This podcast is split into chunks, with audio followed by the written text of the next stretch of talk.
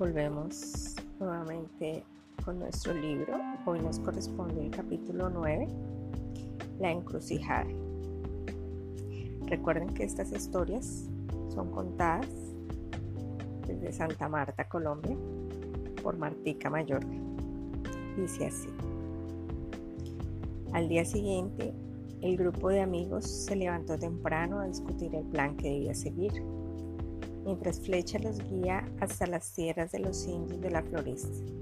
Yo regresaré a enviar los informes a los miembros del concilio acerca de las novedades, dijo la tortuga terrestre. Continúen como lo han hecho hasta ahora, trabajando unidos. Andes, llévame al golfo del concilio y luego podrás regresar con el resto del grupo. Andes agarró la tortuga por su caparazón y levantó vuelo hacia el golfo del concilio.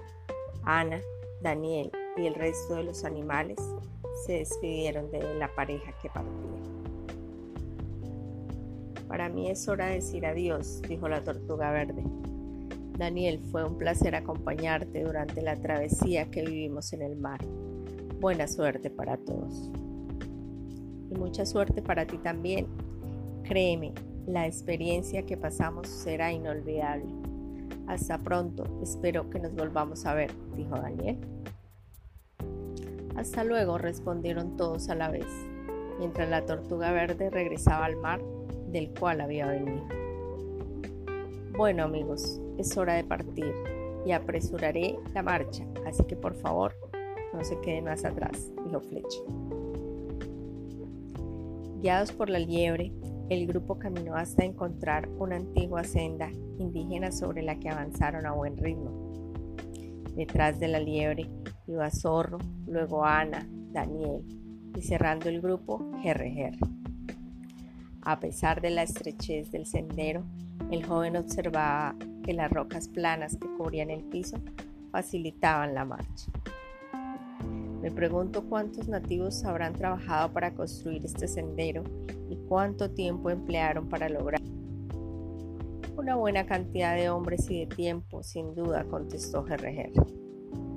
Pero una cosa sí tengo clara, que si nos encontramos en el territorio de estos hombres, lo mejor es estar alerta, no sea que terminemos atrapados y mi exquisita carne se convierta en la cena de algún cazador.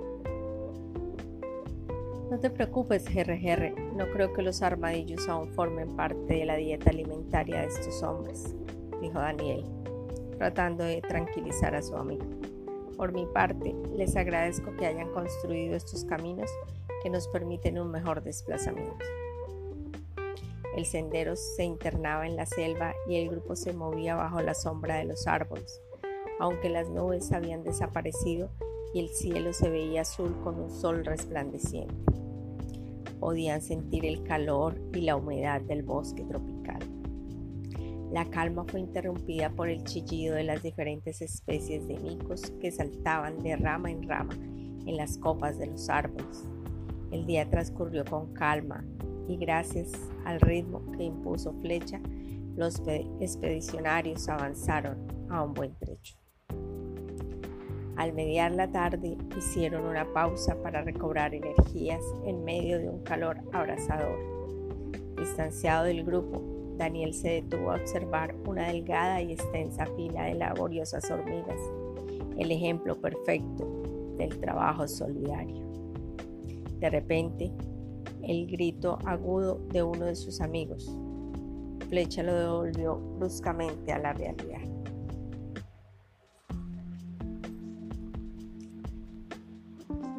Una hormiga lo había mordido y sentía otras más trepando velozmente por sus extremidades.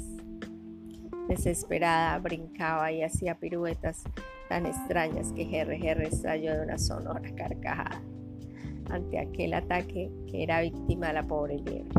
Ja, ja, ja, ja. Increíble que un animal tan veloz como tú no pueda con unas simples hormiguitas. De pronto cambió su risa por una exclamación de dolor. ¡Auch! No contentas con picar a flecha, ahora las hormigas lo están atacando a todos. Mejor larguémonos de aquí, dijo Zorro. ¿Qué pasa contigo, amigo? exclamó Ana, sacudiendo una pierna para liberarse de las hormigas. ¡Auch! ¡Auch! Corrieron de regreso al camino indígena, tratando de quitarse de encima las hormigas. Por suerte, avistaron un riachuelo unos metros adelante, donde se libraron de sus feroces atacantes. Minutos después, empapados, se reían de sí mismos. Daniel, que fue el único que escapó del ataque, se acercó al borde del arroyo y les dijo, ¿Viste, GRR? No fueron los indios de la floresta los que según tú te cenarían, sino unas simples hormiguitas, las que casi lo logran. Luego de unos momentos se recuperaron y continuaron su recorrido a medida que el sendero los llevaba ascendiendo a una colina. Alcanzaron el tope del montículo y empezaron a descender por un camino sinuoso. Anduvieron siempre bajo la sombra de los árboles hasta que llegaron a terreno plano, donde se abría el follaje y podían ver de nuevo un pedazo del cielo. Allí Flecha se detuvo y los esperó.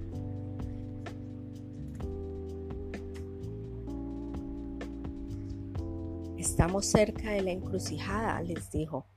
Pase lo que pase, debemos mantenernos unidos. No por broma a este lugar le llaman la encrucijada. Aquí han desaparecido, sin que se vuelva a saber de ellos, muchas personas y animales y no quiero que ninguno de nosotros corra con la misma suerte. Miren, señaló GRGR hacia la espesura del bosque. ¿Qué has visto? preguntó Zorro apuntando sus orejas y levantando el hocico hacia el sitio señalado por GRGR. Un indígena, allá, detrás de esos árboles. GRGR señalaba hacia un lugar donde no se veía nada. Sin duda estás viendo visiones, amigo, es por el cansancio, ¿no crees? dijo Ana. Claro que no, les juro que los vi, insistió. Sigamos y estemos alerta, dijo Fletch. Avanzaron unos minutos más hasta que llegaron a un cruce de caminos sobre terreno despejado. En él, que varias sendas conducían a diferentes direcciones, no cabía duda. Habían llegado a la encrucijada. Muy bien amigos, dijo Daniel. Hemos llegado a la encrucijada de los perdidos. ¿Qué camino debemos seguir? Eso es fácil, dijo GRGR. Escojamos al azar. Me parece que una decisión tan importante como esta no es para dejársela al azar, dijo Fletch. Yo creo, empezó a decir Daniel, cuando de repente una densa nube de niebla los empezó a cubrir por completo. ¿Qué está pasando? preguntó Ana. ¿No será un truco del balbuceo GRR? Entre tanto, la densidad de la niebla se acentuó, mientras oían susurros cuyo origen desconocían. Momentáneamente pasaron del temor extremo a una tranquilidad muy extraña. Volvió y nada los perturbaba. Amigos, ese es el camino correcto. Síganme, dijo Daniel con decisión. Oh no, estás equivocado, dijo GRGR. El camino correcto es este. Y sé que al final de él nos espera no solo el árbol sagrado, sino un inmenso parque de diversiones. Y diciendo eso, empezó a avanzar por un camino diferente. Entre tanto, Zorro y Flecha iniciaban una discusión en términos no muy amigables.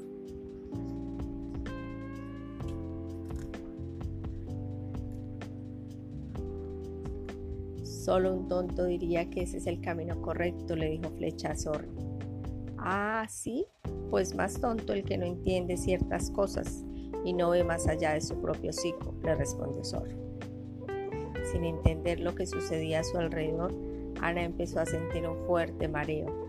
De pronto, por uno de los caminos de la encrucijada, vio acercarse a un indígena. El hombre llevaba una lanza en su mano derecha, vestía un hermoso traje adornado con elementos distintivos del jefe de una tribu y una mochila de colores terciada a su pecho. Se acercó a Ana y mirándola desde la profundidad de sus ojos oscuros le dijo, no permitas que los demonios de la encrucijada confundan tu espíritu ni el espíritu de tus amigos. Ellos quieren desorientarlos y por eso han levantado esa bruma. Tú me ayudarás a espantarlos y te mostraré cómo hacerlo. El nativo extrajo de su mochila diferentes clases de hojas y raíces. Los trituró con su mano y formó una especie de pasta verdosa. Tú y tus amigos tienen que tomar esta pasta que he preparado. Confía en mí, que nada te pasará. Ana probó el extraño menjurje y lo que en un comienzo le causó náuseas, pronto se convirtió en energía y vitalidad. El hombre empezó a murmurar las palabras de una lengua desconocida, palabras que luego se convirtieron en un canto en una extraña danza. Ana les dio la sustancia a zorro y a flecha. Enseguida corrió tras su hermano, que ya casi llegaba al borde del bosque. La bruma empezó a disiparse a medida que transcurría el canto y el baile del indio. Justo en ese momento, Ana vio a Andes regresando del golfo y volando sobre su cabeza. Andes atrapa a Jerry le gritó la joven. Ana alcanzó a su hermano, lo detuvo y le dio la pócima, mientras Andes capturaba al armadillo que se resistía con terquedad a recibir la misma dosis.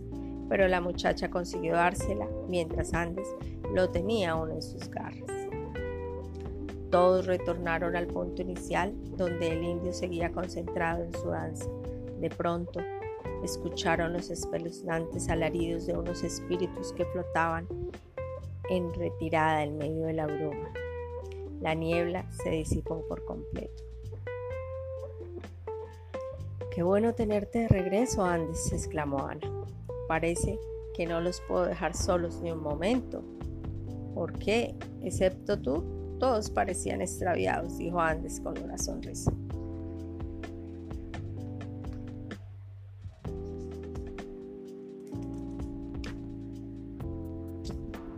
No sé qué pasó, dijo Daniel.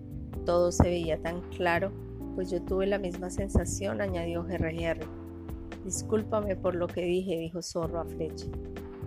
No hay problema, también fue culpa mía, respondió Flecha. Creo que debemos darle las gracias a nuestro visitante, dijo Ana. De no ser por él, no nos habíamos salvado. Por supuesto, dijo Daniel, y bienvenido. ¿Pero quién eres? Yo soy uno de los jefes de las innumerables tribus que han habitado estos territorios por muchas generaciones. Y soy hermano de todas las tribus que habitan la Madre Tierra, sin importar la raza a la que pertenezca. Todos somos llamados la gente de la floresta y nuestra misión consiste en proteger el bosque, mantener el equilibrio entre las diferentes capas del mundo, agua, montañas, cielo y Madre Tierra. De nuevo, gracias por tu ayuda, dijo Daniel. Debemos continuar nuestro camino hacia el árbol sagrado. Quizás has oído hablar de él. Por supuesto, yo les mostraré el camino que conduce a él, respondió. Hay una historia de mi tribu en la que se relata que un par de jovencitos vendrían a ayudarnos a proteger nuestro árbol sagrado y que serían atacados por los demonios de la encrucijada. A estos jóvenes de buen espíritu debemos entregarles las semillas del árbol y protegerlos durante su travesía por la selva. Maravilloso, un jefe indio amigo, exclamó GRR. Debemos apresurarnos, pues el árbol está en peligro. Los blancos han traído grandes máquinas para talar árboles. Si encuentran al árbol sagrado, será él. Hasta aquí nuestro capítulo de hoy. Recuerden que estas historias son contadas por Martica Mayor. Muchas gracias.